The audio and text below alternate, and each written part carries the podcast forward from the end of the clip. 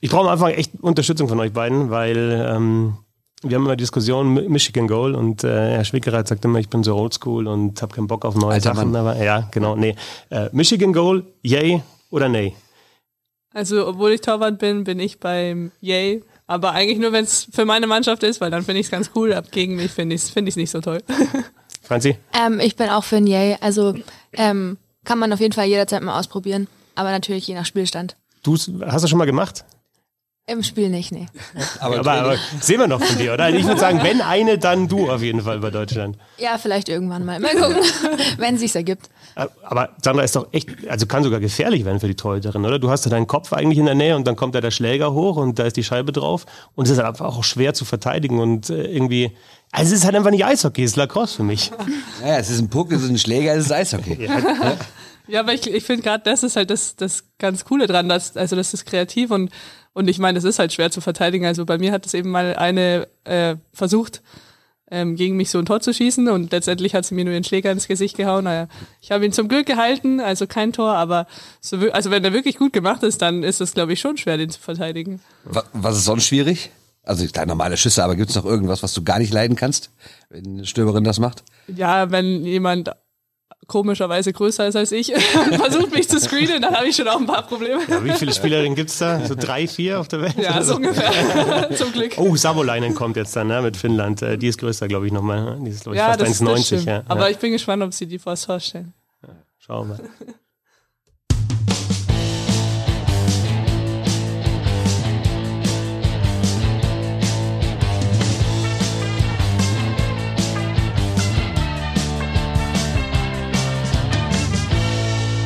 Wir sind in äh, Landshut beim Deutschland Cup. Der Schwickerer hat schon das zweite Mal in wenigen Wochen im schönen Niederbayern. Gefällt dir besonders gut hier? Traum. Straubing, Landshut, ja, das ist, äh, ja. geht noch schöner in Bayern auf jeden Fall, würde ich sagen, aber. So Richtung Miesbach, äh, Ja, genau, ja. auf jeden Fall. Äh, Franziska Feldmeier und Sandra Abstreiter haben sich die Zeit genommen. Dankeschön, freut uns sehr. Hallo Franzi. Hi, danke, dass ich da sein darf. Und Servus Sandra. Hi auch und auch danke, dass ich da sein darf. Ähm, wir sprechen einen Tag nach dem Auftakt beim Deutschland Cup. Gestern erstes Spiel. Gewonnen 1 zu 0 gegen Dänemark. Shutout für dich, Sandra. Glückwunsch dazu. Ja, wie, wie war's? Ähm, erstes Mal in Landshut, Männer und Frauen zusammen. Über 1000 Leute waren da. Gute Stimmung. Vor allem hinten raus dann nochmal richtig laut geworden. Hat wahrscheinlich Spaß gemacht. Ja, hat sehr viel Spaß gemacht und genau wie du gesagt hast, also hinten raus, die letzten zwei Minuten war es ja nochmal super laut. Also das war, das war ein richtig cooles Gefühl. Ähm, man merkt natürlich mit der Unterstützung von den Fans, dass man selber nochmal so einen Push extra kriegt, sag ich mal. Und genau, und ich freue mich natürlich mega, dass es in Landshut ist. Es ist ja nah an meiner Heimat. Ähm, und ich finde die Stadt auch super cool. Also ist schon, ist schon sehr cool hier. Und waren Sie vom Spielerischen her zufrieden gewesen mit, äh, mit dem Spiel? Also er hat ja, noch Chancen auf mehr Tore. Ihr habt auch ein bisschen was zugelassen, aber zumindest halt der Sieg, den ihr euch wahrscheinlich vorgenommen habt. Ja, also ich denke, es ist auf jeden Fall ein Pflichtsieg gewesen. Ähm, aber ich finde, man konnte uns die Nervosität am Anfang schon ähm, sehr anmerken. Aber ich finde, wir sind im zweiten und dritten Drittel dann besser ins Spiel gekommen und haben auch ein bisschen mehr Chancen kreiert. Aber da müssen wir auf jeden Fall noch an unserer Chancenverarbeitung arbeiten. Also ich denke, ähm, ja, erster Sieg auf jeden Fall gut. Ähm, und auch mit einem neuen Team, neue Konstellation ähm, war es einfach was Neues. Aber ich denke, dass wir auf jeden Fall noch viel Luft nach oben haben. Erzählt mal, wie das mit den Zuschauern ist, weil normalerweise heißt es ja immer, ja, vorher ist man ein bisschen nervös, aber wenn es dann losgeht, ist man im Tunnel. Aber wenn du sagst, in den letzten zwei Minuten, also man merkt dann schon eine Veränderung, oder? Ja, natürlich, man merkt auf jeden Fall, dass da Leute da sind. Ich meine, für mich ist, sag ich mal, wahrscheinlich noch mal ein bisschen einfacher, wenn dann eine Unterbrechung ist und das Bulli im gegnerischen Drittel ist, dann schaue ich schon mal ganz so ein bisschen so nach links und rechts vielleicht und und sehe dann schon, dass da ein paar Leute da sind. Ich habe es nicht genau, ich, ich bin jetzt nicht so eine Person, die sucht dann, keine Ahnung, äh, meine beste Freundin in, in, da, auf der Tribüne, aber natürlich merkt man es ein bisschen, aber ich finde es eigentlich eher mal positiv. Sogar wenn, wenn jetzt die Fans gegen einen wären, dann, dann finde ich es irgendwie auch immer motivierender, dass man denen zeigen kann, was wir eigentlich können. Aber kannst du das nicht ein bisschen, weil ich meine, im College sind da nicht auch mal Leute in der Halle? Nee. also wir hatten, obwohl der Eintritt bei uns frei war, hatten wir tatsächlich vielleicht ein paar Freunde, ein paar Professoren, aber sonst wirklich sehr, sehr wenig Fans. Aber du warst doch mal, wir haben auch schon mal drüber gesprochen, du warst doch mal beim in, in, in der Endrunde dabei, ne? War, war da nicht mehr los? Ja, da war, glaube ich, aber das Problem, dass es noch so das, die Endzeit von Corona war. Also da, da waren schon ein paar da, aber es waren jetzt auch nicht, nicht so super viele.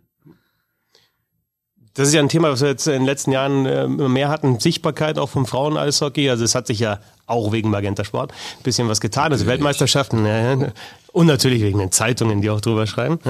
Ähm, äh, ja, Weltmeisterschaften, die übertragen wurden, eure Olympia-Qualifikation wurde übertragen, aber ähm, ja, es, man merkt immer noch so, es muss noch mehr kommen. Was ist jetzt dieses Turnier für ein Zeichen auch für euch, ähm, dass ihr da gleichzeitig mit den Männern spielt, dass da natürlich jetzt sieben Nationen da sind, ähm, dass auch die Halle voller wird, ähm, ja, muss ja auch nochmal einen Push äh, euch auf dem Eis wahrscheinlich geben.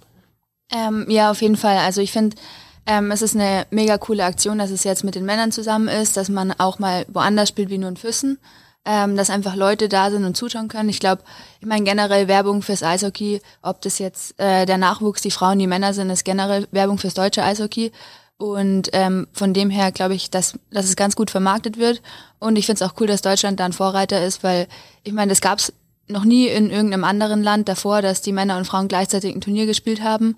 Ähm, und ich habe auch ähm, mit anderen aus anderen Nationen geredet, da würde das jetzt auch erstmal nicht passieren und da finde ich cool, dass es, also wie gesagt, Deutschland ein Vorreiter ist und ähm, vielleicht passiert es ja auch öfter, aber ich glaube, äh, man merkt schon, dass sehr viel ähm, Media drumherum ist um, um das Turnier und schon sehr viel Aufmerksamkeit generiert. Sandra, ist die Vorbereitung jetzt für euch irgendwie anders jetzt bei, bei den Spielen? Oder ist es sonst so im Hotel jetzt zum Beispiel und was Training anbelangt? Ganz genau so, ihr seid ja auch so ein bisschen außerhalb von Landshut, also jetzt nicht direkt in der Stadt. Ähm, oder merkst du schon, okay, das ist irgendwie ein bisschen anders als bei dem Turnier? Ja, es ist schon, schon anders tatsächlich. Wir haben kurz mal gesagt, es fühlt sich schon teilweise fast so an, als wären wir bei der WM, einfach durch diese vielen Interviews und so.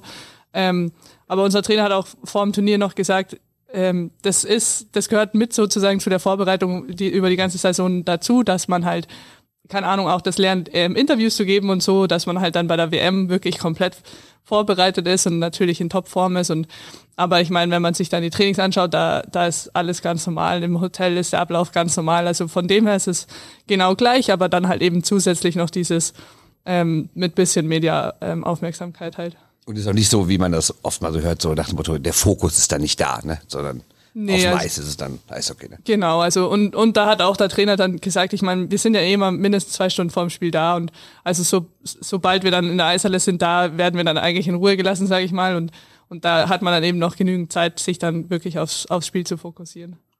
Wenn du den Trainer schon ansprichst, ähm, ich habe mir gestern während der Übertragung auch nochmal ja, so, so in der Vorbereitung Gedanken gemacht, der hat ja echt brutal viele Perspektiven. Ne? Der war selber Spieler, der ist jetzt Trainer bei den Frauen, der ist Trainer auch im Nachwuchs, der äh, hat Kinder, die Eishockey spielen und halt nicht nur einen Sohn, der Eishockey spielt, sondern auch eine Tochter, die Eishockey spielt. Und ich finde, er ist ziemlich, ähm, ja, ziemlich, ziemlich sortiert und klar in seinen Aussagen. Wie nehmt ihr ihn, Franzi, äh, wie nehmt ihr ihn auch im, im Training und bei den Spielen wahr in der Kabine?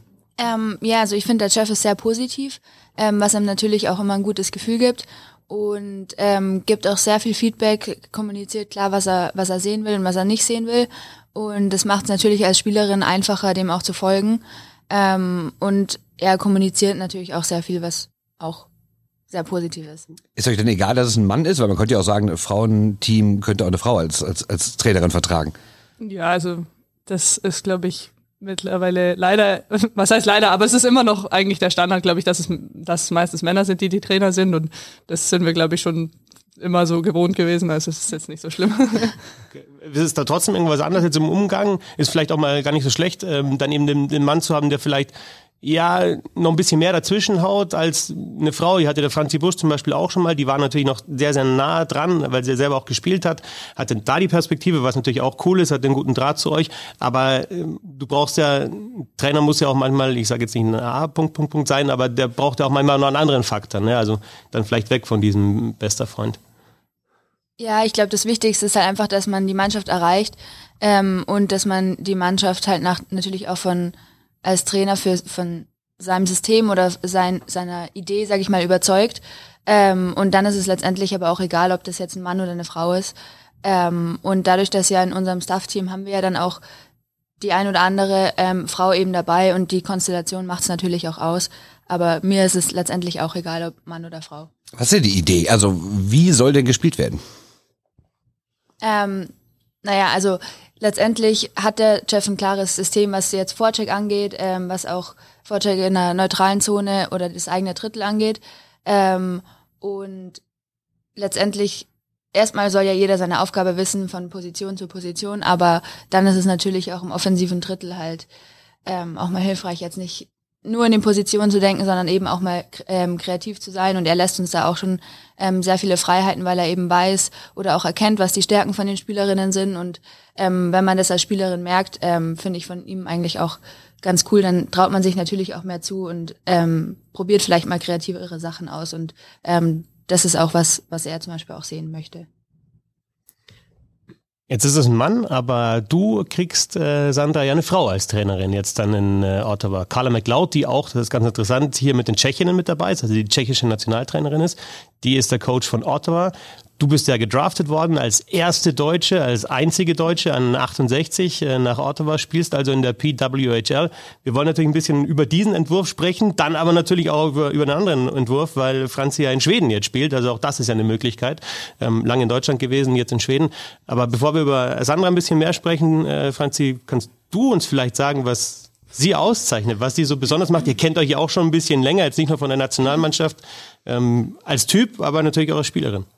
Ähm, ja, also Sandra ist natürlich, ich glaube, ähm, das ist wahrscheinlich auch jedem schon aufgefallen, der sie gespielt, äh, der sie spielen hat sehen.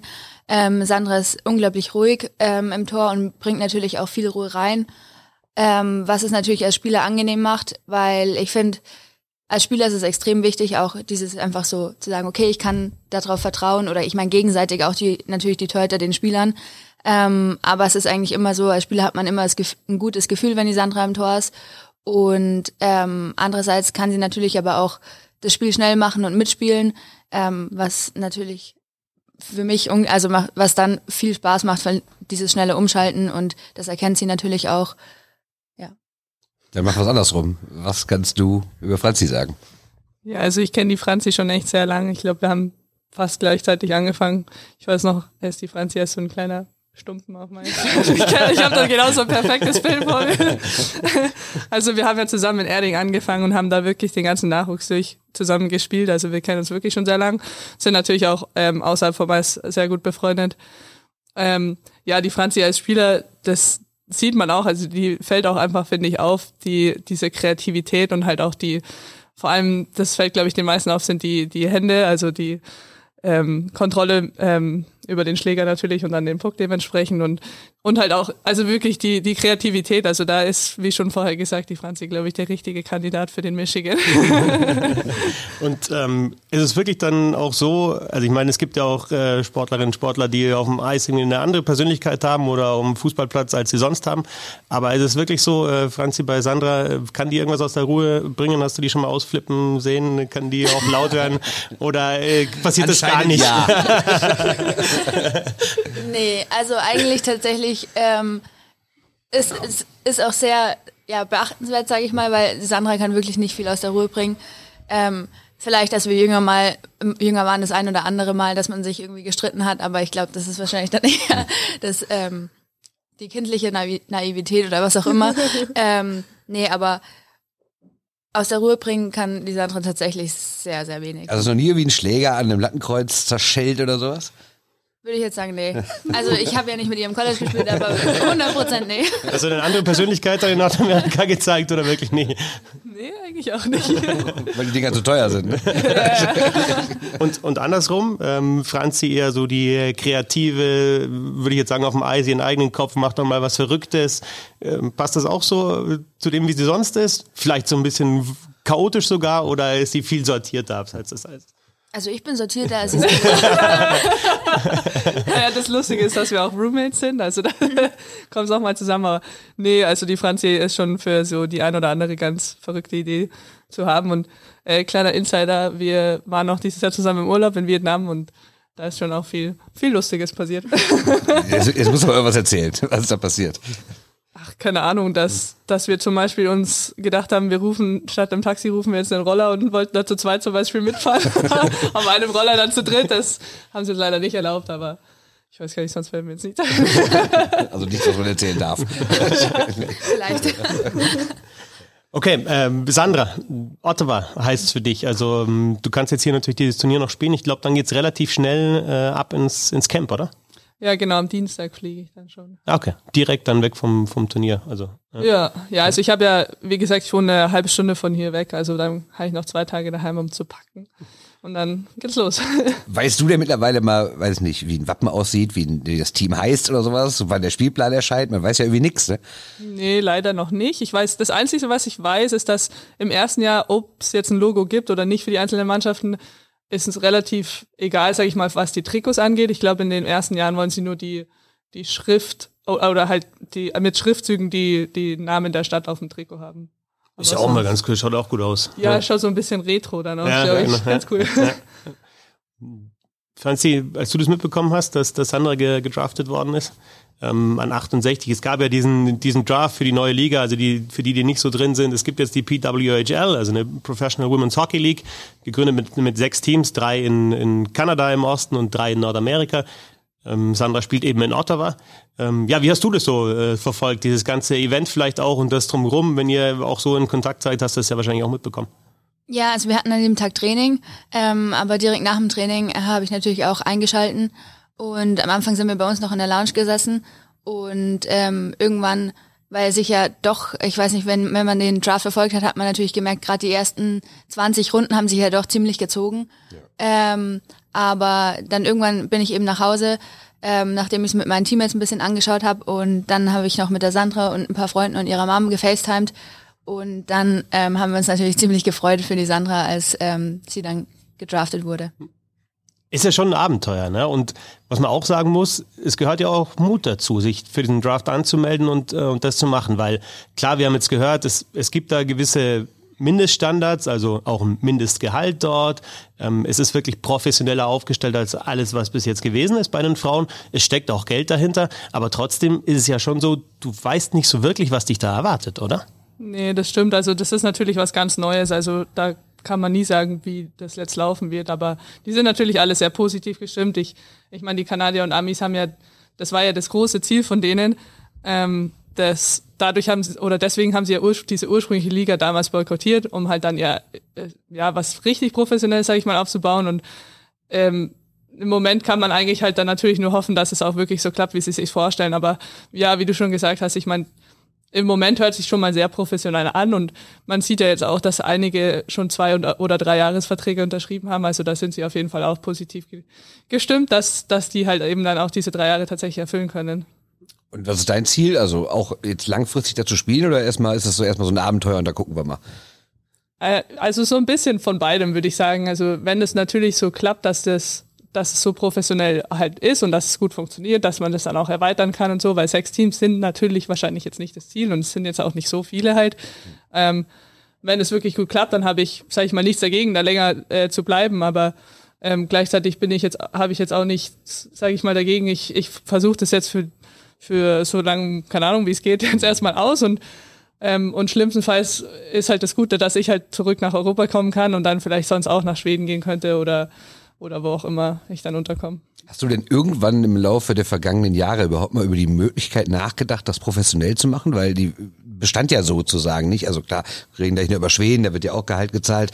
Aber in der Regel gab es ja nicht so viel Geld, dass man davon leben konnte. Hast du irgendwie gedacht, ja, das ist schon mein Traum, irgendwie professionell Eishockey zu spielen? Oder war das immer eher ein besseres Hobby? Also es war natürlich der Traum. Es war aber schon noch relativ unrealistisch, denke ich mal, so vor allem in meinen ersten Jahren am College, da war das halt nie so, das wird sowieso klappen. Also da war das, finde ich, schon noch so ein bisschen in den Sternen gestanden. Also man, man träumt davon, aber dass es halt dann wirklich äh, tatsächlich klappen kann oder jetzt halt auch klappt in, mit dieser Liga, ähm, ist natürlich halt ja perfekt, sage ich mal. Franzi, für dich auch äh, denkbar sowas, weil also Sandra war die einzige, die sich auch angemeldet hat, einzige deutsche Spielerin, die man musste sich ja registrieren lassen für den Draft. Was mir aufgefallen ist, also bei den Tschechinnen zum Beispiel, die haben ja gestern auch gespielt, äh, hier beim Deutschland Cup Finnland 4 zu 2 geschlagen. Da sind drei, vier äh, gedraftet worden. Es spielen noch Finninnen dort, aber jetzt auch so Top-Spielerinnen wie zum Beispiel Petra Nieminen oder die Toulouse, die sind ja beide, spielen ja beide bei dir in der Liga in Schweden, ähm, haben das nicht gemacht. Was ist da noch so die Hürde. Klar, bei dir, du bist halt jetzt aktuell in Schweden, hast den Schritt gemacht, aber ist es denkbar? Sprecht ihr auch im Team drüber? Sagt, boah, wäre vielleicht für mich auch eine Möglichkeit? Sagt er, schau ich mir erstmal an, lass mal die Sandra erstmal hier machen und, und erstmal so hier Trailblazer praktisch und wir kommen danach oder wie ist da so die Stimmung bei euch? Ja, also ich glaube, viele schauen sich natürlich jetzt auch erstmal an, ähm, weil gerade, es kam ja dann doch im Sommer überraschend. Ähm, da hatten viele wahrscheinlich auch schon Verträge unterschrieben. Ähm, und wie gesagt, wie die Sandra gerade gesagt hat, man weiß ja auch nicht wirklich viel momentan über die Liga. Man weiß nicht, was auf, was auf einen zukommt. Und wenn man dann jetzt, sage ich mal, schon Jahre in Schweden gespielt hat, ähm, die Liga kennt, die Mannschaft kennt, ähm, vielleicht auch einen ganz guten Vertrag unterschrieben hat, dann verstehe ich schon die Leute, die halt sagen, okay, ich schaue es mir erstmal an. Und ich glaube, dass es auch viele sind, die, ähm, was ich so mitbekommen habe, die sich jetzt eine Saison anschauen wollen und dann ähm, vielleicht auch überlegen, ähm, auch rüber zu gehen. Aber ähm, gerade die Topspieler in Schweden verdienen, die können auch ganz gut davon leben und die haben schon auch keine schlechten Verträge unterschrieben, sage ich mal. Ähm, deswegen muss es sich natürlich für die auch lohnen. Erzähl mal ein bisschen generell über die schwedische Liga, weil klar, über die äh, PWHL haben wir jetzt oft gesprochen, das ist ja natürlich auch in den Medien groß, weil es Nordamerika ist und alles generell immer nach Nordamerika guckt. Aber die schwedische Liga ist ja jetzt auch nicht irgendwer, ne? Nee, also ich würde sagen, die schwedische Liga ist momentan auf jeden Fall die beste Frauenliga in Europa. Ähm, die haben es auch jahrelang sehr gut aufgebaut, ähm, haben sehr viele Sponsoren. Ähm, was das angeht, natürlich steht da, steckt da auch viel mehr Geld dahinter. Ähm, aber was auch der größte Unterschied ist, sage ich mal, zu jetzt zum Beispiel Deutschland, ist halt einfach, dass die großen Vereine mit dranhängen. Also selbst die schwedischen Frauenvereine, wenn man die jetzt in Deutschland wahrscheinlich einem Hockeyfan äh, sagen würde, dann würden die zumindest sagen, oh, habe ich mal gehört, weil da gibt's halt IF spielst du, du hast Brünnes, du genau. hast Modo Hockey da mit dabei, also genau. einfach ähm, die Mannschaften, die man einfach kennt, ne, wenn man genau. sich mit dem schwedischen Eishockey beschäftigt. Ja. Ist das der Weg, den Deutschland auch gehen müsste? Also ich meine, es gab ja mal so einen leichten Versuch, bei den Eisbären wird gespielt, in Düsseldorf gab es mal ein Team, was dann wieder abgemeldet wurde. Die Haie haben es mal gemacht, sind jetzt nur noch in der zweiten Liga. Würdet ihr euch das wünschen, dass man sagt, äh, weiß nicht, Mannheim übernimmt die Mad Dogs und gut, Ingolstadt ist auch dabei, aber ne, dass quasi die großen Clubs aus der DEL auch die großen Clubs in der Frauenbundesliga werden? Ähm, ja, also ich glaube, das wäre auf jeden Fall eine Lösung und ich glaube, das müsste eigentlich auch passieren. Ähm, das Problem ist halt dann immer, dass die dann trotzdem nicht irgendwie an den Männern, sondern eher am Nachwuchs hängen ähm, und nicht, sage ich mal, gleichgestellt sind. Und das ist halt in Schweden, sage ich mal, anders. Da ist halt die Frauenmannschaft die zweite Profimannschaft und dementsprechend ähm, steht der Verein da auch genauso dahinter. Und ähm, natürlich ist das Budget ein anderes wie bei den Männern, das ist ja ganz klar. Aber ähm, ich sag mal, es ist trotzdem sehr professionell und ich glaube, das müsste in Deutschland auf jeden Fall auch passieren, weil ich kann mir vorstellen, dass vielleicht langfristig jetzt, wo die Schweiz auch eine ähm, Liga aufgebaut hat, ähm, auch wo die ähm, erste, also die Männervereine mit einsteigen, wo die eben auch zusammenhängen. V vielleicht gibt's mal wieder, hoffentlich in, in naher Zukunft, ein internationales Turnier, ein europäisches Turnier, ähm, was ja dann vergleichbar wäre wär mit, mit der Champions Hockey League. Und ich sag mal, wenn man da halt mitspielen will, und da dann halt nur schwedische oder ähm, Schweizer Vereine ähm, spielen, dann wäre es halt auch cool, wenn vielleicht die ein oder andere deutsche Mannschaft mit einsteigt, ähm, weil es natürlich auch ein cooler Titel ist, den man da gewinnen kann. Manche Spielerinnen pushen das ja sogar. Also Lara Stalder ist ja sogar in die zweite Schweizer Liga gegangen nach Zug. Sie war ja davor in Schweden, äh, ist jetzt in die zweite Liga gegangen, praktisch um da wahrscheinlich auch so ein bisschen Gesicht zu zeigen ne, für, für dieses Team, das jetzt eben dann wie äh, parallel zu den Männern eben auch natürlich versucht, äh, dann hochzukommen. Ähm, du hast vorher im Planet gespielt, das muss man auch mal sagen, das ist ein, der Serienmeister gewesen. Ähm, trotzdem von den Bedingungen her, ich weiß noch was in der Corona-Zeit, ihr habt nicht äh, in einer Halle trainiert, sondern ihr seid dann mit eurem Zeug, ihr wart mal in Miesbach, ihr wart mal in ähm, Grafing ähm, beim ERC Klostersee, habt auch die Spiele nicht, äh, nicht im gleichen Stadion. Also es ist zwar die Mannschaft, die, die diese Liga dominiert hat, aber es war kein professionelles Eishockey. Kannst du mal dein, dein Leben jetzt äh, vor Schweden ähm, vielleicht ein bisschen schildern und wie das äh, jetzt ist. Also auch du hast ja eine Ausbildung gemacht, du hast gearbeitet, ähm, wie das jetzt anders ist in Schweden. Ähm, ja, genau. Also ich habe vorher eben bei Planet gespielt. Ähm, wir haben tatsächlich durchgehend nicht nur in Corona, sondern eigentlich ähm, oder auch vorher schon in verschiedenen Stadien gespielt. Es ist zum Schluss dann zumindest ein bisschen besser geworden, weil wir in Miesbach einen ganz guten Partner, glaube ich, gefunden haben, wo wir. TV ist halt einfach natürlich Weltstadt. Ja. Da kommen ja auch Riesentypen her, habe ich gehört. ähm, ja, aber da ist es zumindest so, dass wir halt alle Heimspiele dort machen können oder konnten und ähm, auch zweimal die Woche trainieren und dann halt die dritte Eiszeit woanders. Aber das ist zum Beispiel schon ein großer Unterschied. Ähm, wir hatten halt bei Planek zum Beispiel dreimal die Woche Training und ähm, in Schweden gehe ich halt jetzt fünfmal die Woche aufs Eis. Und du arbeitest da auch nicht nebenher. Du bist jetzt da quasi professionelle Eishockeyspielerin, oder? In Schweden. Genau. Also ähm, natürlich kann man sich nebenbei vielleicht noch den einen oder anderen Job suchen. Ähm, oder auch da ist es natürlich so, dass die, der Verein auch unterstützt, wenn jetzt ähm, Spielerinnen sagen, okay, ich muss nebenbei noch was dazu verdienen, dann gibt es da immer die Möglichkeit, irgendwo in der Organisation zu helfen oder mal bei den Männerspielen zu arbeiten. Mal abgesehen vom Sport, wie ist denn so ein Winter in Schweden? Ist da auch mal hell oder ist da alles dunkel die ganze Zeit? ja, also momentan ist es ja jetzt noch nicht so, ähm, sag ich mal, ähm, also es ist ja noch Anfang November, ja. ähm, aber selbst das merke ich schon. Also es ist schon viel länger dunkel wie hier und ich weiß auch nicht, also ich habe mich richtig gefreut, als ich, als ich im Flieger saß über den Wolken und das erste Mal wieder eine Sonne gesehen habe. Also ich meine, wenn du da fünfmal in Folge verlierst, ist es nur dunkel, da musst du aber auch aufpassen, dass du nicht in ein Loch fällst, oder? Ja, da bin ich mal gespannt. Also bisher ist es noch ganz, ganz okay, aber ähm, da bin ich echt gespannt. Das ist, glaube ich, schon eine Umstellung. Sandra, wie blickst du so auf die deutsche Liga und eben auch auf diese schwedische Liga? Du hast immer angedeutet, das wäre für dich vielleicht dann auch eine Option gewesen, wenn es eben mit der PWHL nicht geklappt hätte. Mm, ja, wie siehst du da die, die internationalen Ligen in Europa? Ja, also ich, ich habe ja jetzt halt zwischenzeitlich in, in der deutschen Liga mal wieder gespielt. Also es war jetzt das erste Mal seit keine Ahnung, sieben Jahren oder so. Ähm, war natürlich wieder eine große Umstellung und ich muss sagen, für mich persönlich ist es im Moment jetzt nur der Übergang gewesen. Also ich freue mich jetzt auch riesig äh, eben auf die neue Liga und das wäre jetzt halt, ich habe auch gesagt, im Moment würde ich, wenn es geht, noch so lange wie möglich im Ausland spielen, ob das dann auch Schweden oder von, von mir aus die Schweiz ähm, ist, wenn die sich noch ein bisschen, sage ich mal, weiterentwickeln. Ähm, für mich war die schwedische Liga fast immer eigentlich der Plan A, sage ich mal ähm, während ich im College war, weil es eben halt in den USA noch nicht diese äh, große Liga gab. Und deswegen, also ich bin auch von der schwedischen Liga sehr positiv überzeugt eigentlich. Also dadurch, dass die, äh, glaube ich, am Anfang ähm, so viele Imports auch erlaubt haben, das war zwar ein bisschen ein Problem für die kurzzeitig mal, deswegen haben die halt jetzt wieder andere Vorgaben, dass sie, glaube ich, genügend Schwede, Schweden im, im Team immer haben müssen. Ja, für die Nationalmannschaft war es eigentlich echt ein, die war ja vor knapp 20 Jahren, war das ja so ja, die, die, die drittbeste, ne, sogar mal eine, eine Bronzemedaille gewonnen bei Olympia. Aber ähm, jetzt sind halt die Finnen dann vorbeigezogen, weil das ist halt die schwedische Liga, aber spielen ja alle Top-Finnen spielen halt in, in Schweden. Ne? Ja, also, richtig, ja. Ja, genau. Also das war so ein bisschen das Problem von denen, deswegen mussten sie ein bisschen davon wieder weggehen. Aber ich glaube, sie sind gerade so dabei, sich wieder so ein bisschen zu fangen. Wenn man sich die U18 von Schweden anschaut, die sind auch sehr, sehr gut ähm, dabei. Also ich glaube, für die, um die mal wieder ein bisschen positiv ins Licht zu stellen, also die, die schaffen das schon wieder.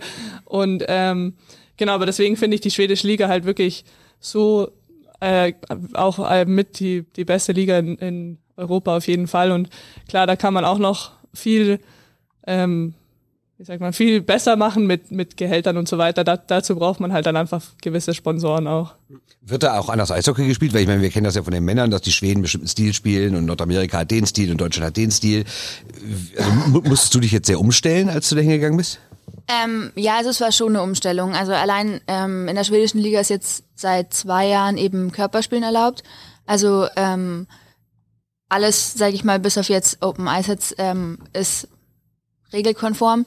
Und das ist natürlich, macht es dann auch wieder ein anderes Spiel raus. Du kannst ganz anders in den Zweikampf reingehen. Ähm, wobei ich auch sag, jetzt bei der letzten WM international wird ja auch schon mehr laufen gelassen ähm, wie früher. Und ich glaube auch, dass es vielleicht mittel- bis langfristig auch international vielleicht kommen wird. Ähm, aber ja, das ab, abgesehen von davon ist das schwedische Eishockey natürlich auch ein bisschen anderes ähm, viel mehr Dump and Chase, würde ich sagen. Ehrlich, okay, weil, weil, weil ich finde, bei den Männern ist es ja teilweise so, also ist jetzt vielleicht ein bisschen unfaires Wort, aber ich finde es teilweise ein bisschen langweilig. Ich finde, es ist sehr strukturiert, sehr wenig Fehler, sehr defensiv. Also bei den Frauen ist nicht so, ja? Ähm, nee, tatsächlich nicht. Ich glaube, das ist vielleicht auch noch, weil, wenn man jetzt zum Beispiel die Männer DL oder ähm, SHL vergleicht, das spielen natürlich auch viele erfahrenere Spieler ähm, und dadurch, dass natürlich wir auch die Mindestanzahl mit den Schweden haben und die natürlich da auch gesagt haben, sie wollen halt auch für die U18-Spieler einen Platz haben, ähm, spielen natürlich auch relativ viele junge Schwedinnen mit. Und da merkt man natürlich schon ein bisschen auch die Erfahrung, die einfach noch nicht so vorhanden ist. Ähm, aber das macht es natürlich auch irgendwie dann interessant. Und ich finde, das, das hat man ja auch bei der, bei der WM gesehen oder auch bei der U18 WM, ähm, dass, oder selbst bei unserer WM, dass teilweise junge Spielerinnen auch mal frischen Wind reinbringen können, weil die halt einfach auch noch, sag ich mal, bisschen befreiter teilweise aufspielen. Und anders ausgebildet sind auch wahrscheinlich, ne? Ja, also wenn die Ausbildung entwickelt sich ja in allen Sportarten immer weiter und man merkt, Ja. man merkt ja schon, dass die nachrückende Generation wahrscheinlich bessere Grundlagen hat, ne? Ja, auf jeden Fall. Also das ist zum Beispiel generell bei den Schwedinnen ähm, von der Ausbildung her ähm, ganz anders wie in Deutschland. Die entscheiden sich teilweise mit 15, auf welche Sportschule oder auf welches Sportgymnasium gehe ich. Ähm, dann entscheide ich mich für eines. In der Regel entscheiden sie sich halt für eins, was wo eben eine SDHL-Mannschaft dranhängt. Und dann haben sie eben eine Junior League und eben auch oft noch eine zweite Liga. Ähm, also die haben dann die Möglichkeit, bei den Jungs zu trainieren, aber auch ähm, ab einem gewissen Alter eben in diese Junior-Mannschaft von den Mädels mit rein zu ähm, oder mitzuspielen und ähm, gehen durchlaufen da dann das Schulsystem, bis sie eben ihr Abitur gemacht haben und ähm, versuchen halt dann in der Regel den Sprung in die ähm, SDHL-Mannschaft und spielen eben dann damit und also hoffen dann, sage ich mal, auf ihren ersten Profivertrag. Sandra, wenn, wenn du jetzt die schwedische Liga dir anschaust und ähm, Franz ja auch schon gesagt hat, da sind die großen Clubs dabei, Lully habe ich jetzt vorher zum Beispiel vergessen, ne? die, die halt auch, ähm, die man kennt einfach. Ähm, wir haben sie auch kurz schon angeschnitten, muss wahrscheinlich auch der Weg sein, in, in Deutschland dann das Eishockey voranzubringen. Denn es ist schon immer auffällig, dass ähm, ja, die Spielerinnen, die jetzt zum Beispiel international unterwegs sind, also mir ist bei der Weltmeisterschaft aufgefallen mit Del Abre, mit äh, Eisenschmidt, mit denen du ja in der Reihe gespielt hast, Franzi, und äh, jetzt auch Karp zum Beispiel, sieht man jetzt bei dem Turnier, die ist jetzt zwar wieder zurück, aber du merkst, die machen halt einfach dann nochmal einen, einen großen Schritt. Jetzt auch Franzi technisch wissen wir sehr, sehr gut, aber ich finde vom Tempo und so, von der Aggressivität ist das jetzt schon was anderes im Vergleich zur Weltmeisterschaft und die ist ein paar Monate her. Also man merkt, dass dir das natürlich auch hilft. Also muss es ja auch in Deutschland irgendwie so passieren, damit was äh, vorangeht. Ich habe gesagt, Planek ist äh, Serienmeister, da habe ich so das Gefühl, ist aktuelles Thema, ob es diesen Club überhaupt noch gibt in ein paar Jahren, ne? obwohl die extrem erfolgreich sind. Aber es ist natürlich keine Mannschaft, die jetzt irgendwie eben einen großen Namen dahinter hat. Also es ist nicht München zum Beispiel. Ne? München baut jetzt ein neues Stadion, da wird diskutiert, gibt es da eine DNL-Mannschaft? Ich finde, man muss erstmal diskutieren, gibt es da eine Frauenmannschaft erstmal für die, die im Süden halt dann spielen. Da hast du München-Ingolstadt, hättest du da schon mal so ein bisschen eine Rivalität, dann denken sich vielleicht die Clubs im Westen doch wieder, also Köln, Düsseldorf. Ja, da müssen wir jetzt nach, äh, nachziehen. Oder muss es tatsächlich sogar, was ja auch immer wieder geäußert wird, so sein, wenn Lizenzen vergeben, muss dann einfach ein Männerteam äh, sagen, okay, wir unterstützen zumindest eine Frauenmannschaft oder wir haben auch eine Frauenmannschaft bei uns im Club. Ja, also ich finde, das wäre wahrscheinlich der beste Weg tatsächlich, also wenn man das an die, an die großen ähm, Vereine mit dranhängt. Und also ich finde schon mal cool, dass du sagst, dass ähm, in München sollte erstmal die Überlegung sein, dass es auch Frauen gibt und nicht, äh, nicht Ja, oder die parallel DNL. vielleicht zur DNL Genau. ist ja okay. Also Nachwuchs ist auch wunderbar. Klar, aber, ja. aber dass du dann einfach sagst, okay, da gibt's halt, gibt's halt das Männerteam, logisch. Es gibt jetzt mehrere Eisflächen. Dann denkst du an den Nachwuchs, ist mir auch klar. Aber dann äh, musst du doch auch daran denken, was, wo spielen die Frauen? Richtig, ja. Also und vor allem auch, äh, wenn man jetzt sagt, München baut so eine, so eine riesige Halle, da ist ja dann auch genügend Platz. Also da gibt's zumindest die Ausrede schon mal nicht mehr, finde ich halt. Und, und die haben ja dann auch genügend Geld. Ich meine, klar gibt's in der DEL auch Vereine, die jetzt nicht endlos äh, im Geld schwimmen, aber ähm, ja, die Großen finde ich schon, dass sie, dass sie auf jeden Fall ähm, ja, man, ich meine, man kann die wahrscheinlich, ich wüsste jetzt nicht, wie man die, sage ich mal, zwingen würde, ähm, dass die das machen müssen, aber es wäre natürlich, glaube ich, die beste Möglichkeit, wenn du sagst, die großen Vereine, und ich meine, da kommen natürlich dann die, also das sind halt München, wahrscheinlich Mannheim, Berlin, Köln, ja, also das, das sind ja dann eigentlich selbstverständlich fast welche Mannschaften das wären dann schon in dem Moment. Und ähm, wie wir auch vorher schon kurz angesprochen haben, in Ingolstadt gibt's die Möglichkeit so gesehen schon, nur dass die Frauen halt da nicht an der, D an der DEL-Mannschaft dranhängen, sondern halt an dem Nachwuchs und genau. Ist, ist in Berlin und Köln ja genauso, ne? Die sind dann Junghaie oder, ja. oder, oder Genau. Eisbären Juniors, ne? Ja, genau. Also stimmt, weil in, in Berlin waren es ja früher, die hatten ja ihren eigenen Verein, aber sind dann zu den Eisbären dazugekommen, aber halt eben zu den Junior-Eisbären. Wie, wie, wie ist das jetzt in Nordamerika? Ich meine, du weißt natürlich noch nicht, weil du noch nicht da warst, aber meinst du, da gibt es irgendwelche Connections dann zu den Senators? Ich meine, da gibt es ja auch einen deutschen Spieler, der heute Nacht ein Tor und drei Vorlagen gegeben hat. Hast du schon mal Kontakt aufgenommen zu Herrn Stützle? nee, leider noch nicht. Äh, Ich muss ihm mal dann noch mal schreiben, vielleicht, vielleicht kriegt er mich, kann er mir auch ein paar Tickets besorgen zu seinen Spielen. Aber, ja, Also dafür, meinst du, dafür reicht das Gehalt dann doch nicht? weiß ich noch nicht. Vielleicht für, für eine Dauerkarte leider wahrscheinlich nicht. Aber, ähm, aber ja, also man hat ja, glaub, also ich glaube, das wurde schon von der NHL zwar sehr ähm, kurz gehalten ähm, veröffentlicht, aber dass sie auf jeden Fall marketingtechnisch die, die PWHL unterstützen werden. Ich glaube, was Geld angeht, nicht, aber ich denke mal, dass die ganz gute Sponsoren soweit auch haben, dass es im Moment jetzt erstmal reicht sozusagen. Und, und ich meine, dann ist halt das Hauptding tatsächlich dieses, dieses Social Media und Marketing, wenn da die NHL-Clubs halt auch dahinter stehen, das wird dann auf jeden Fall das meiste bringen. Ja, und vielleicht geht es auch um die Strukturen, ne? weil das wurde ja immer gesagt, gerade auch wenn wir auf den Fußball gucken, dass zum Beispiel in Wolfsburg das so gut funktioniert, weil die einfach auch die kompletten Strukturen von den Männern nutzen, sei es äh, wie Physios, sei es generell die Trainingsanlagen und sowas. Ne? Also bei fernab vom Geld, klar, spielt auch mit Geld zusammen, aber, ja. aber das ist ja, glaube ich, auch was, ne? Ja, also wir sind, wir werden auch in, in Ottawa zum Beispiel in der in der Halle von dem, von dem Juniors-Team spielen. Oder was heißt, ja, also in dieser Juniors League in der OHL. Mhm. Ähm, ich glaube, in Minnesota werden sie aber zum Beispiel im NHL-Stadion spielen. Also ich glaube, das wurde auch schon veröffentlicht, ganz auswendig weiß ich es nicht. In, in manchen Städten spielen die, denke ich mal, in den Trainingshallen von den NHL-Teams.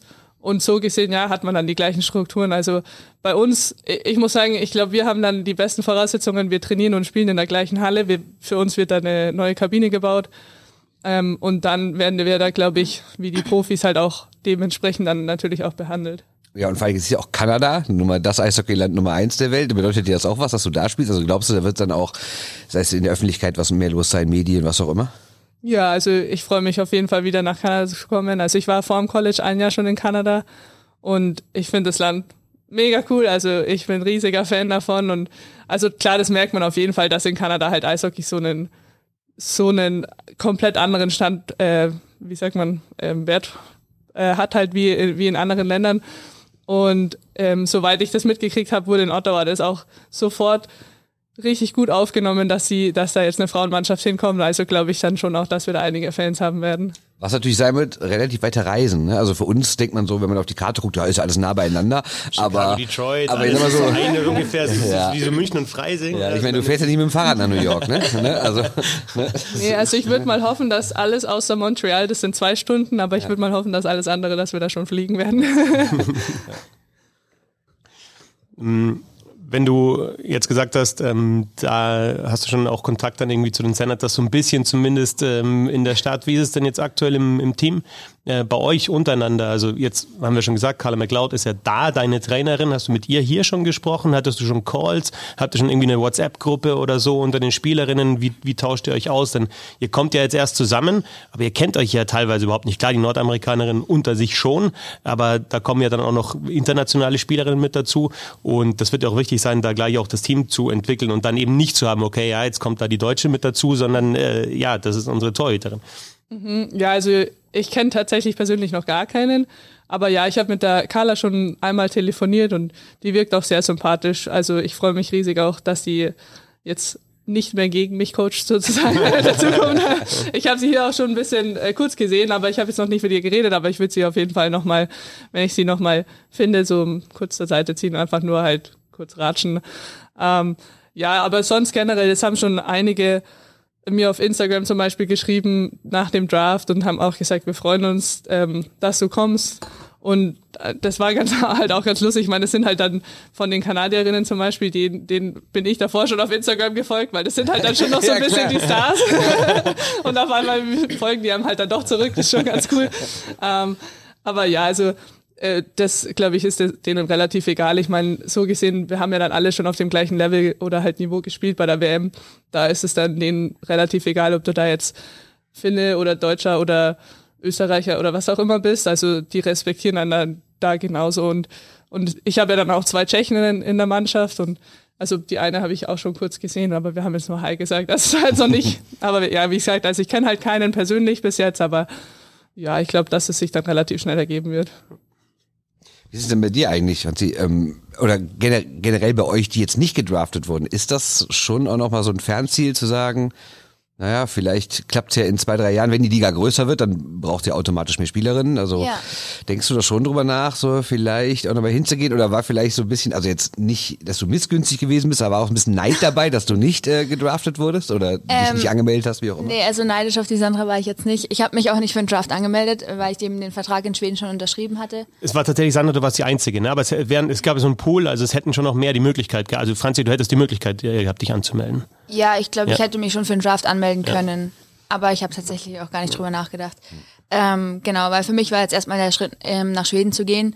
Ähm, ich glaube schon, dass es in sich einige vielleicht nächstes Jahr noch überlegen, ähm, rüber zu gehen und sich jetzt erstmal anzugucken, was passiert, weil, wie gesagt, es sind ja nur sechs Mannschaften und ähm, ich meine, die wollen natürlich das Niveau auch sehr hoch halten.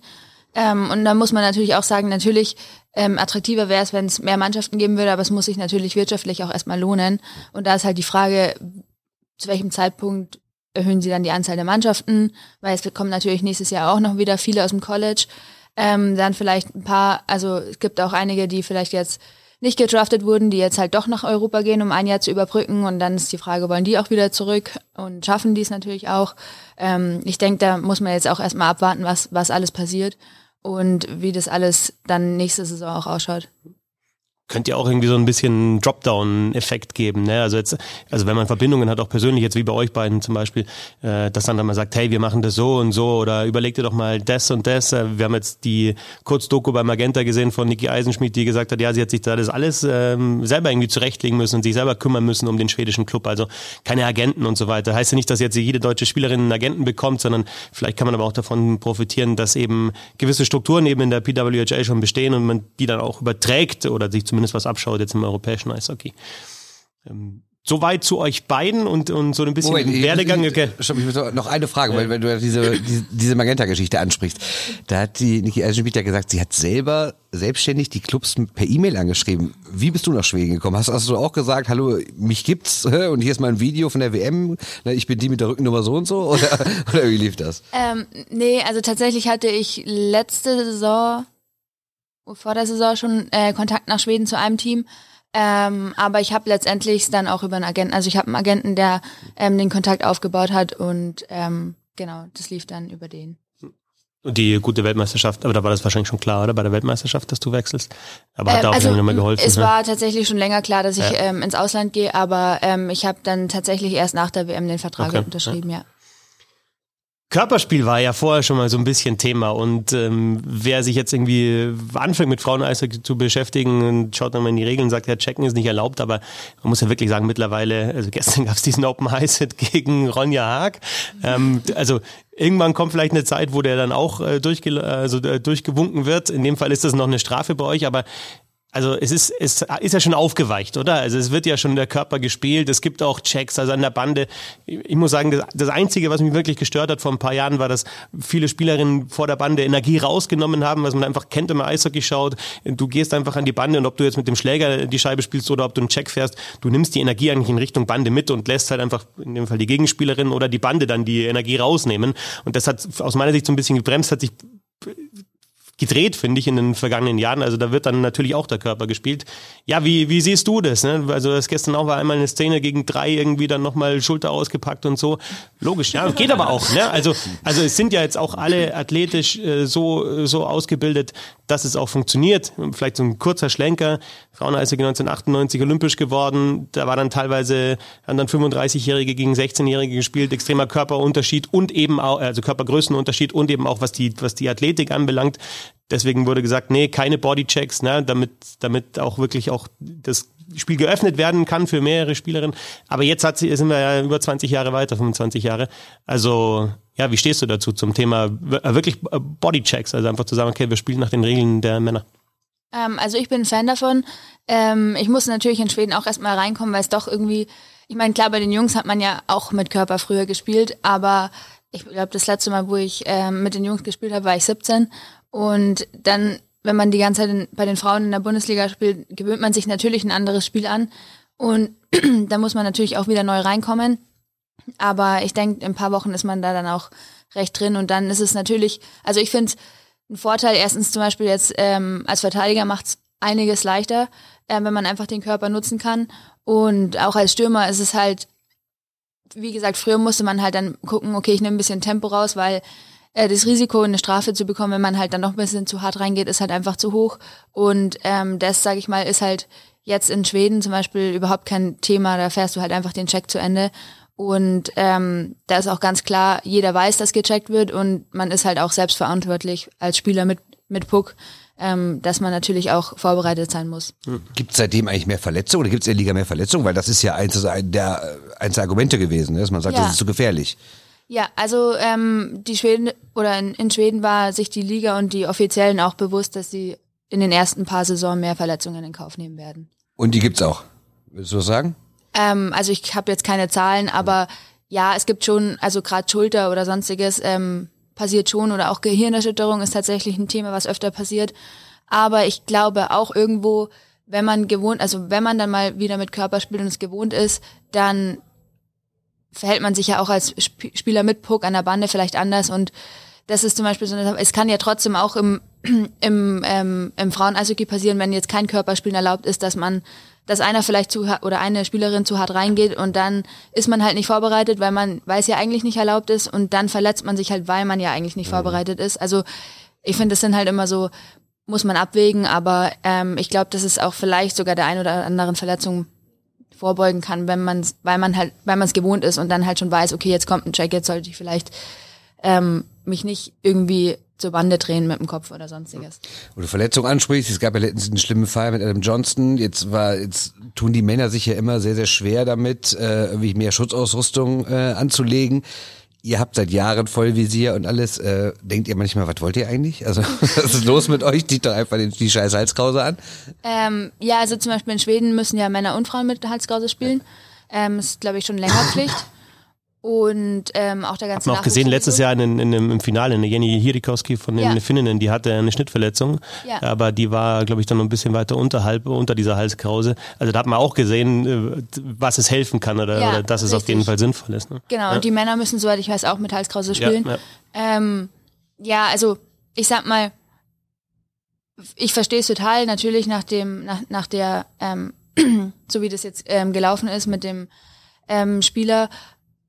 Ich sag natürlich, also es ist natürlich auch eine konverse ähm, Diskussion, wenn man sagt, ja, Halskrause, ja, nein, aber Gitter ist halt Ja, so kein absolut, Thema. absolut, ähm, weil ich glaube, das würde natürlich auch schon viel helfen, aber ich sag mal, wenn es natürlich sowas ähm, ja, vorbeugen kann, dann äh, warum nicht mit Halskrause spielen? Ich glaube, jeder im Nachwuchs hat mit Halskrause gespielt und ähm, dann kann ich es ja auch einfach weiterführen. Wir hören jetzt aktuell bei, bei den Männern, natürlich äh, gibt's ähm, Geschichten, die da immer wieder auftauchen, so ein bisschen, also natürlich auch schlimme Geschichten, sexueller Missbrauch bei den Chicago Blackhawks zum Beispiel vor 12, 13 Jahren, also immer wieder diese, ja, diese, dieses negative, toxische beim, beim Eishockey, bei den Männern, was so ein bisschen ja teilweise zur Hockey-Culture dazugehört, aber natürlich jetzt äh, mit diesen Fällen dann ähm, ja da einfach auch schlimme Folgen hat. Ist es bei euch vielleicht sogar genau umgekehrt. Ich weiß noch, Laura Kluge hat mal vor ein paar Jahren gesagt, ähm, sie spielt deswegen auch so gerne Eishockey, weil sie da einfach so sein kann, wie sie ist. Also ist bei euch, bei den Frauen, wir wollen jetzt nicht nach Unterschieden suchen zwischen Männern und Frauen, weil wir natürlich sagen, es ist das gleiche Spiel, aber äh, kann man da sagen, dass, dass das Frauen-Eishockey sogar weiter ist, weil es ähm, ja man offener miteinander umgeht und weil vielleicht die, die Kabine sogar nochmal eher ein, ein Safe Spot ist im Vergleich zu dem, was man sonst hat in der Gesellschaft? Ja, ich denke schon. Also ich, ich glaube vor allem, was aber dabei halt hilft, ist, dass die meisten sich halt in den Mannschaften, für die sich, sich dann natürlich entscheiden, einfach so wohlfühlen, dass sie halt dann wirklich machen können, was sie, was sie wollen. Natürlich kommen da genauso dann auch solche Fälle vor. Also da, ich, ich wüsste jetzt zwar kein Beispiel oder so, aber da, da ist ja auch immer mal wieder sowas passiert. Also ähm, das hat aber ja dann so gesehen damit nichts zu tun. Aber ich glaube schon, dass ähm, im Frauen-Eishockey sind die meisten eigentlich wirklich o- so, sozusagen offen für alles, was halt jeder auch mitbringt und da muss man sich wirklich nicht verstellen. Also ich habe das zumindest jetzt so noch noch nie so wirklich mitgekriegt, dass da irgendwer wirklich so sich verstecken müsste oder sowas. Also gibt's auch nicht so toxische Kabinenrituale oder sowas, die, die, die, die die es ja bei den Männern früher immer gab. Also ich meine, mich letztens noch mit, mit einem Ex-Spieler unterhalten und der hat gesagt, was ich erlebt habe, das darfst du keinem erzählen, weil das, das, da würde heute der Staatsanwalt vor der Tür stehen. Ne? Also heute, das war früher ja völlig normal. Ja, also das, das war schon auch so ein bisschen, ähm, als ich ans College gekommen bin, da, da gibt's halt dann auch so für die, die Neuen immer so eine Art Aufnahmeritual, aber was halt, es ist bei uns, dass wir im Bus mit einem Mikrofon singen müssen und jetzt nicht so, wie man das aus irgendwelchen... Was hast du gesungen? Ähm, oh Gott, ich glaube 10 feet tall oder so. Ja, aber du wirst ja nicht irgendwie, irgendwie angebunden und Genau, äh, ja. so, Und also ich glaube, dass es früher schon, und, und beziehungsweise dann halt auch wieder, sage ich mal, bei den Männern und was da, glaube ich, bei einer Sportart, wo es ganz extrem ist, zum Beispiel Football, glaube ich. Also ich glaube schon, dass es das teilweise halt noch gibt, aber also ich habe es jetzt bei einer Frauenmannschaft oder so wirklich noch nie eigentlich mitgekriegt, dass es da so, so was Extremes gibt, weil man halt auch einfach weiß, dass es halt ultra unangenehm ist, das will keiner machen, wieso muss ich es dann zu einem anderen genau, äh, genau machen. Ja. Gibt's von eurer Seite so ja, Wünsche für die Zukunft? Jetzt ist wahrscheinlich ein Wunsch in Erfüllung gegangen hier mit dem Deutschland Cup, äh, wirklich mal vom, vom guten Publikum zu spielen und halt so ein Turnier zu haben das auch übertragen wird, wo Fans da sind, wo man auch die anderen Nationen trifft, wo auch Männer und Frauen gleichzeitig natürlich dann, also nicht gleichzeitig, aber zumindest in den gleichen Hallen spielen. Ähm, das ist auf jeden Fall ein Schritt. Ja, was sind so, Franzi, die, die Wünsche für die nächsten Jahre? Für dich persönlich, aber auch fürs, fürs Eishockey insgesamt. Machen wir den Druck doch mal ganz niedrig. Wie stellst du dir die perfekte Frauen-Eishockey-Welt vor? ja, ich glaube, äh, über das Thema haben wir schon auch intern äh, sehr viel geredet. Ähm, ich würde mir natürlich wünschen fürs deutsche Eishockey, dass die großen Vereine mit einsteigen und zwar halt auch committed mit einsteigen, ähm, weil ich denke mal, dann kann man natürlich auch was ähm, richtig Cooles aufziehen, international sogar auch. Ich würde würd mir wünschen, dass man halt auch vielleicht so eine ähm, Champions Hockey League für die Frauen, äh, dass es sowas gibt, dass es eben auch für mehrere die Möglichkeit gibt, vielleicht international mal zu spielen. Ähm, und ja, ich kann mir auch vorstellen, dass die Entwicklung sich so oder dass es sich so entwickeln wird. Ähm, natürlich vielleicht in der Entwicklung, wo wir selber davon auch noch profitieren können. Ja, ja ist ja legitim. Also ganz ehrlich, ihr investiert so viel, warum sollt ihr nicht auch was rauskriegen dafür? Ne? Ja. Also. Ähm, genau. Wobei das ja schon immer auffällig ist. Also Julia Zorn hat ja gestern auch im Interview gesagt, ähm, da ging es ein bisschen um die äh, PWHL bei Magenta Sport in der Drittelpause. Ähm, also es ist schon auch immer auffällig, wie wie sehr dann auch die ehemaligen gönnen. Also es ist nie so, boah, jetzt kommt die Profiliga und ich war als Kapitänin für für ein Jahrzehnt und äh, ich hätte auch spielen können. Das ist eher so, boah, cool für die Jüngeren, dass es jetzt die Möglichkeit gibt. Ja, also ich glaube, da ist jede tatsächlich so, dass, also ich denke mir auch manchmal so, oh, wie cool wäre das, wenn ich jetzt nochmal 16 wäre und ähm, halt einfach so viele Möglichkeiten hätte. Denken wir uns auch manchmal, aber da geht's nicht um alles okay. Ähm, ja gut, das habe ich noch nicht so lange her.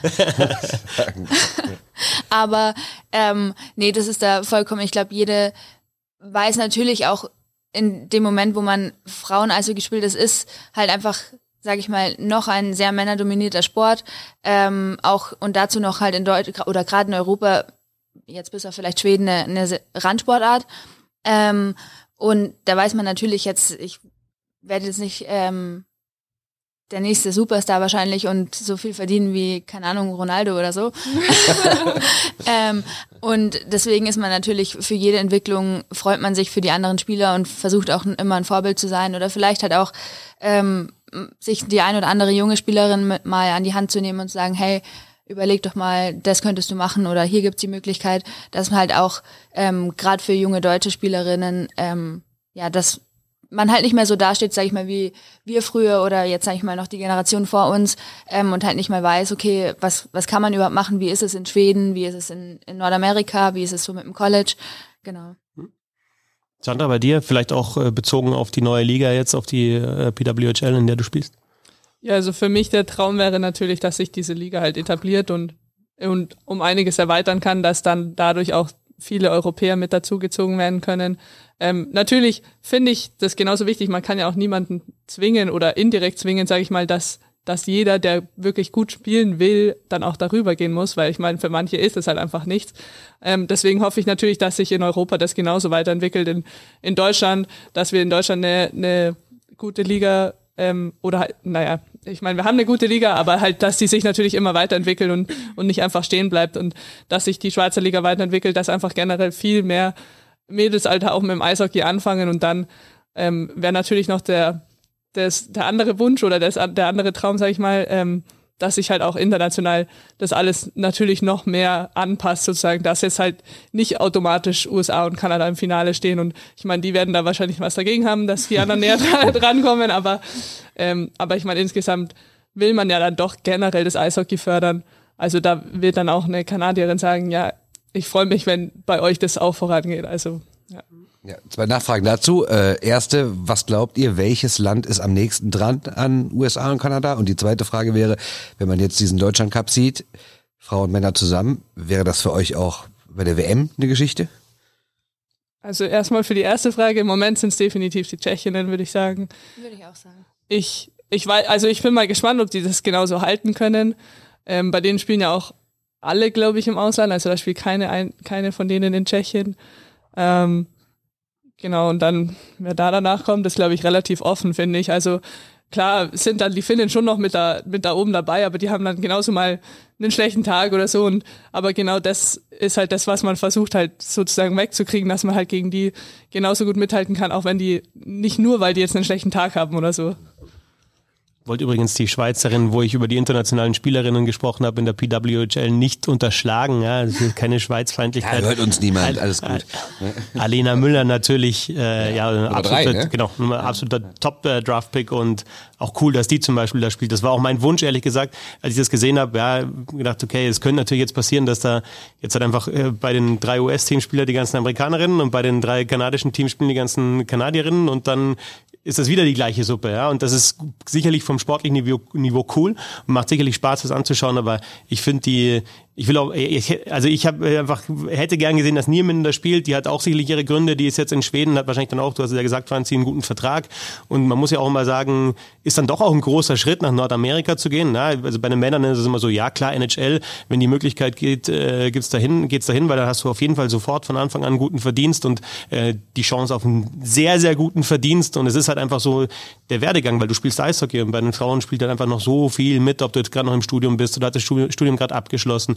Äh, Bernd hat gestern mit Emily Nix gesprochen, die, ich habe mir auch gedacht, wo war die eigentlich die letzten Jahre in der Nationalmannschaft? Die spielt ja überragend, ne? Die hat halt einfach Jura, Jura studiert und ihr zweites Staatsexamen gemacht. Das sind alles so Themen, die, die da eben mit, ähm, mit reinspielen. Ähm, ja, wo war ich jetzt? Wo, ich, wo habe ich angefangen? Ähm, Thema international, die internationalen Spielerinnen. Ne? Also die. Du wolltest also, ja der Schweiz einschleimen. Nein, genau, genau, genau. und und Nieminen, die, also wenn die halt mal irgendwie, was ich Nieminen mal mit ähm, mit Poulain zum Beispiel zusammenspielt, was da halt passiert oder gegen Poulain dann eher öfter mit einer anderen. Also das ist halt das, was, was mich freuen würde in der internationalen Liga oder dann vielleicht irgendwann Franzi Feldmeier ähm, in der zweiten Reihe bei äh, Montreal gegen dich äh, bei Ottawa. Das wäre doch, äh, wäre doch, wäre doch cool. Naja, ähm, das nur der kleine, äh, der kleine Einwurf. Jetzt, äh, aber die zweite Frage noch. Äh, Ja. Glaubt ihr, dass eine parallel Männer- und Frauen-WM ein Ding wäre oder wäre das einfach zu viel? Äh, ich glaube, das wäre tatsächlich zu viel. Allein, äh, weil es ja doch bei den Männern auch sehr viele Mannschaften sind, dann muss man erstmal einen Ort finden, wo halt auch alle unterkommen. Dann braucht man, wird eine Eishalle oder selbst zwei wahrscheinlich nicht reichen. Ähm, ich glaube, das wäre organisatorisch wahrscheinlich ein bisschen viel. Ähm, und ich muss auch sagen, ich glaube, für, für Eishockey-Fans ist es bestimmt auch cool, wenn es halt nicht auf zusammengelegt wird, ähm, sondern dass man sich halt, sag ich mal, zwei oder vielleicht mit der U20-WM sogar dreimal freuen kann ähm, im Jahr. Deswegen finde ich das jetzt gar nicht schlimm, dass das ähm, nicht parallel läuft. Und ich glaube zum Beispiel in Nordamerika ist es ja auch ähm, die U20-WM und die Frauen-WM tatsächlich sogar noch präsenter, weil die NHL halt einfach keine Pause macht. Ja. Aber hier ähm, darf das gerne so weitergehen, dass der Deutschland Cup für euch beide ist. Ja, auf jeden Fall. Ich finde, und ich finde auch eben mit Landshut, das ist ein richtig cooler Standort. Also hier gibt's halt die, die Möglichkeiten, dass du acht Teams gleichzeitig unterbringen kannst. Natürlich gibt's das nicht überall. Ähm, vielleicht kann es ja nicht so mal noch in München stattfinden, wenn die dann die neue, neue Halle aufmacht. Aber äh, ja, ich find's ich find's richtig cool, weil alle wirklich super entspannt sind. Also man, man läuft sich dann natürlich auch gegenseitig über den Weg, also mit den Männern. Und also wirklich, das ist jetzt nicht so, als würde da irgendwer denken, äh, wir sind was Besseres wie ihr oder sowas. Also man ist da wirklich komplett gleich und, und man grüßt sich ganz normal und also das ist echt richtig, richtig cool hier. Ja, ihr beiden, dann bedanken wir uns, dass ihr euch die Zeit genommen habt. War sehr, sehr schön, sehr, sehr interessant. Wünschen weiter viel Erfolg beim Deutschland Cup. Jetzt kommen die richtig harten Brocken. Also gut, dass das erste Spiel gewonnen ist, aber ich glaube, Sandra, du kriegst ein paar mehr Schüsse gegen Finnland oder Eventuell. Tschechien. Be beide kriegst du wahrscheinlich beide Starts, oder? Also ich, Nee, könnte das, also Chiara wird, Chiara Schulters wird auch einmal halten, denke ich mal. Genau, oder? das war von vornherein schon klar, dass die Chiara auf jeden Fall auch ein, ein Spiel bekommt. Ich meine, die soll ja auch genauso ihre Erfahrung sammeln. Also Finnland am äh, Freitagabend und Tschechien dann am Samstagnachmittag die nächsten Gegner. Das sind aktuell die, ja, die drei und vier ähm, im Frauen-Eishockey. Auch wenn Finnland, äh, die Schweizerin würden jetzt sagen, nee, nein, wir. nein, also Finnland und, Schwed äh, Finnland und Tschechien sind eben die Mannschaften, die hinter Kanada und äh, USA die Medaillen geholt haben. Bis auf Schweden vor längerer Zeit. Tschechien hat da Finnland ein bisschen abgeholt. Aber das sind die nächsten Gegner für euch. Danke an Sandra Abschreiter Danke, dass ich da sein durfte. und danke an Franziska Feldmeier. Danke, dass ich da sein durfte. Bei mir bedankt sich nicht, oder was? Danke also. für die tollen Fragen vom Benchmaker. Vielen Dank, Christoph Fetzer. Und danke euch fürs Touren. Bis zum nächsten Mal. Servus. Ciao.